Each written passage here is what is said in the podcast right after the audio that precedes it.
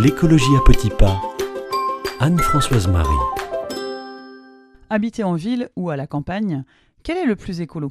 Une question pas si simple. Essayons de comparer les conséquences sur l'environnement de la vie en ville et de la vie à la campagne.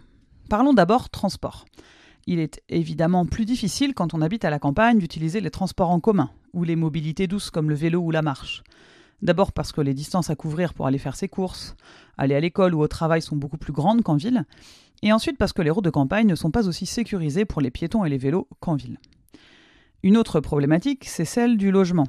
Le nombre de mètres carrés, en particulier l'empreinte au sol des habitations, est beaucoup plus important pour des maisons individuelles qu'en ville, où les appartements permettent de mutualiser l'énergie par exemple pour le chauffage.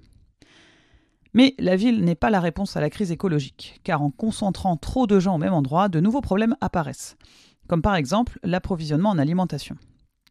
En cas de blocus, routier ou autre, la ville ne possède pas plus de trois jours de réserve. Les grandes villes, comme Paris par exemple, sont d'autant plus vulnérables que leurs produits viennent souvent de très loin et passent quasiment systématiquement par la case Ringis et accumulent les kilomètres alimentaires. Ce sont souvent plusieurs milliers de kilomètres qui sont parcourus par les aliments, sans compter le déplacement du consommateur au supermarché, souvent en voiture car c'est pas très pratique de ramener ses courses en métro. Les citadins sont aussi plus enclins à voyager loin pour leurs vacances ou leurs week-ends. Les urbanistes appellent ça l'effet barbecue, puisque la possibilité de faire par exemple un barbecue dans son jardin génère moins le besoin de fuir son habitation le week-end et réduit le besoin de se déplacer à la campagne pour se ressourcer dans la nature.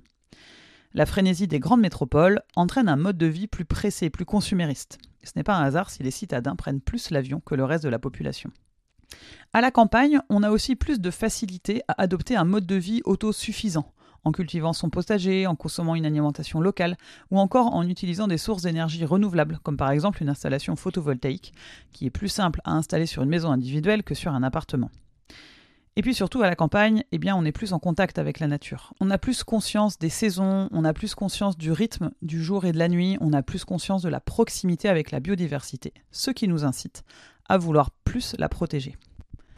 La solution ne résiderait-elle pas dans des petits pôles urbains de taille mesurée, entre 100 000 et 500 000 habitants, dont les performances énergétiques seraient optimisées pour euh, le logement, pour le transport, pour l'éclairage, mais qui pourraient faire la part belle aux espaces naturels, avec des parcs, avec des endroits végétalisés, avec des jardins urbains, et entourés d'exploitations agricoles de petite taille qui pourraient fournir les marchés urbains.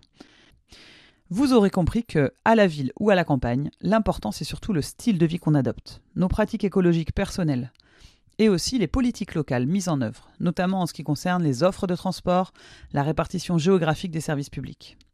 Alors, ville ou campagne, c'est à nous de changer la donne.